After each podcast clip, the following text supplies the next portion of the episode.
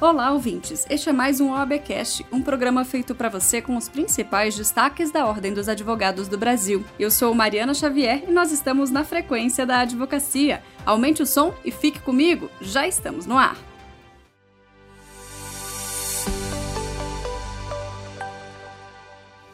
A OAB Nacional lançou na sessão do Conselho Pleno da última semana o Relicário da Advocacia, projeto dedicado à memória de funcionários do sistema OAB, conselheiros seccionais, federais, advogadas e advogados que faleceram em decorrência da Covid-19 em todo o país, como revela o presidente da OAB Nacional, Beto Simonetti.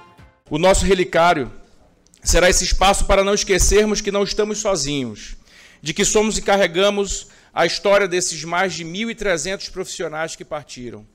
Selamos o compromisso de que o nosso luto significa luta. Em 2021, tive a honra de, ao lado do Procurador Nacional de Prerrogativas, Alex Sarkis, propor a criação de um, de um monumento para essa homenagem. Neste ano, ao lado da querida secretária-geral, Sayuri Ottoni, reunimos todas as propostas, a da presidência da Comissão de Direitos Humanos, a do monumento, e ampliamos criamos o Relicário como um conjunto de ações, que inclui o site, documentário e uma obra na qual contaremos a biografia de advogados e servidores das 27 seccionais do país vitimados pela Covid-19. Aproveito para anunciar que em breve lançaremos um concurso artístico para a escolha do monumento. Será um momento importante de deixar esse registro em nossa casa. Registraremos em vídeo, livro e monumento a história dos nossos estimados colegas. Para finalizar, reforço que o esforço da Ordem é homenagear cada uma dessas vidas perdidas e levar conforto às famílias e aos amigos que sofreram este luto. Reitero que o legado desses nomes nos transformará por dentro. Eles nos motivarão a seguir em frente.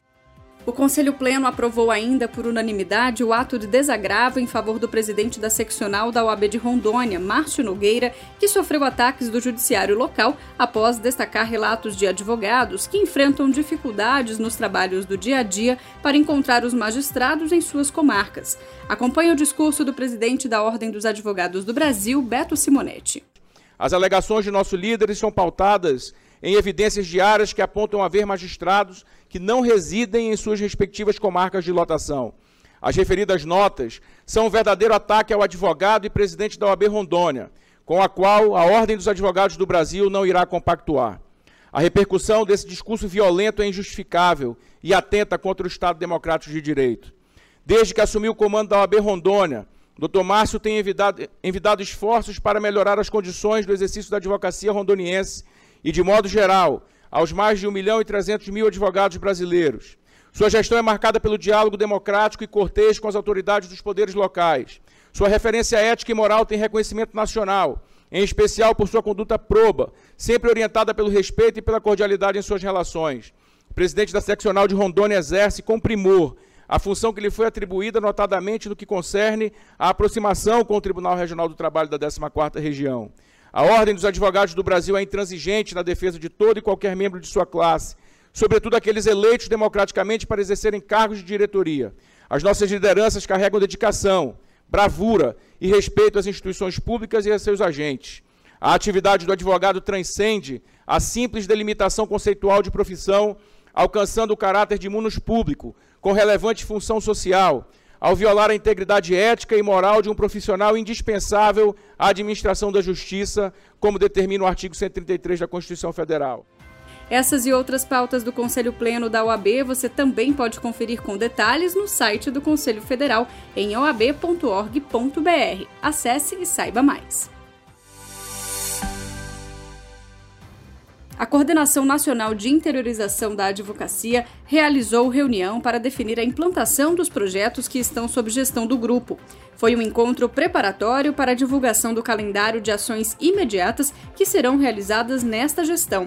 A comissão, inclusive, tem recebido sugestões de projetos vindos das seccionais. Acompanhe na entrevista do presidente da Coordenação Nacional de Interiorização da Advocacia, João de Deus. Dentre as ações da Coordenação Nacional de Interiorização da Advocacia, nós tivemos hoje uma reunião com as coordenadoras adjuntas que nos ajudam neste trabalho é, de disseminar as ações da coordenação e, para tanto, estamos finalizando o anúncio é, de um calendário de atividades que nós vamos desenvolver já agora a partir é, ou até o final do ano de 2022. Logicamente, é, as ações continuam nos anos seguintes da gestão e estamos, portanto, finalizando essas ações. É, e esta reunião teve um intuito de preparar isso para que a gente possa divulgar e compartilhar com as seccionais e com as subseções. Nós antes recebemos diversas sugestões das seccionais através dos nossos coordenadores estaduais de interiorização da advocacia e, portanto, essas sugestões estão sendo tratadas, estão sendo analisadas, estão sendo preparadas é, aqui na diretoria do Conselho Federal e da própria coordenação, de forma que em breve é, o país, o Brasil, a nossa advocacia saberá essas primeiras ou a continuação das ações, até porque já tem sido feito ações na interiorização em todo o Brasil, de forma que este grande vetor, esta pauta adotada pelo Conselho Federal de chegar onde o advogado estiver, ela vai ter um prosseguimento, até porque tem, é, na verdade, uma grande é, sensibilidade da atual diretoria de que não há mais distância, não há mais diferença entre a nossa advocacia, somos todos uma só né, com o mesmo estatuto, com o mesmo código de ética, com os mesmos deveres, com os mesmos direitos, com a mesma diretoria e, enfim, cada um recebendo a presença efetiva do Conselho Federal, da OAB, para que, interiorizando, a gente possa democraticamente fazer uma única advocacia. Mudando de assunto, mais de 1.500 participantes se reuniram na capital catarinense para o terceiro Congresso Brasileiro de Processo Civil e o oitavo Congresso de Processo Civil de Florianópolis. O evento debateu, entre outros assuntos, os impactos dos precedentes na advocacia e os desafios teóricos e práticos no âmbito do direito jurisdicional. Confira na fala do vice-presidente da OAB Nacional, Rafael Horn. O Código Civil trouxe essa responsabilidade para litigar e, o, e, e, a fixação dos honorários com base no artigo 85 do CPC, ao contrário do que muitos defendem, é algo moralizador e algo bom para o judiciário. E é isso que nós precisamos entender, seja para defender a conquista da advocacia no artigo 85 e compreender que essa defesa do artigo 85 se dá através da Ordem dos Advogados do Brasil. E é por isso, Beto Simonetti, presidente, que a sua missão quando foi defendida na tribuna do STJ, foi tão celebrada por todos os advogados e advogadas do nosso país, porque mantém a nossa esperança de que esse dispositivo vai ser conquistado.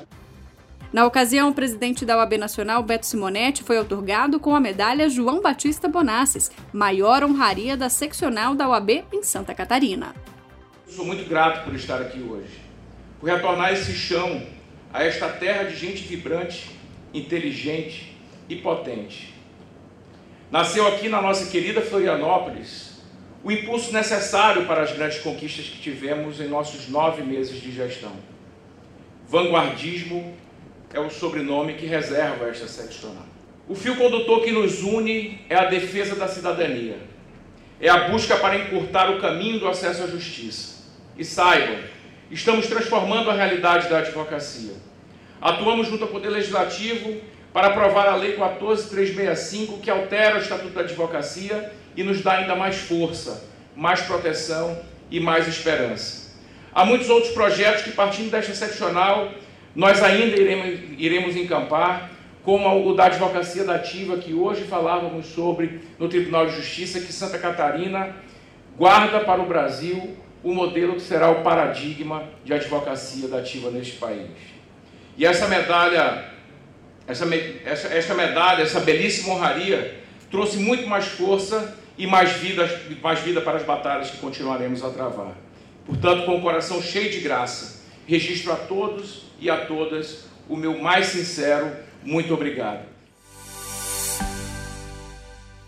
O programa de hoje fica por aqui. Você também pode acompanhar as principais notícias da Ordem dos Advogados do Brasil nas nossas redes sociais.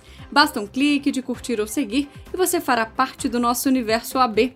No Instagram e no Twitter você encontra a gente pelo CFOAB. Já no Facebook, YouTube e Spotify é OAB Nacional.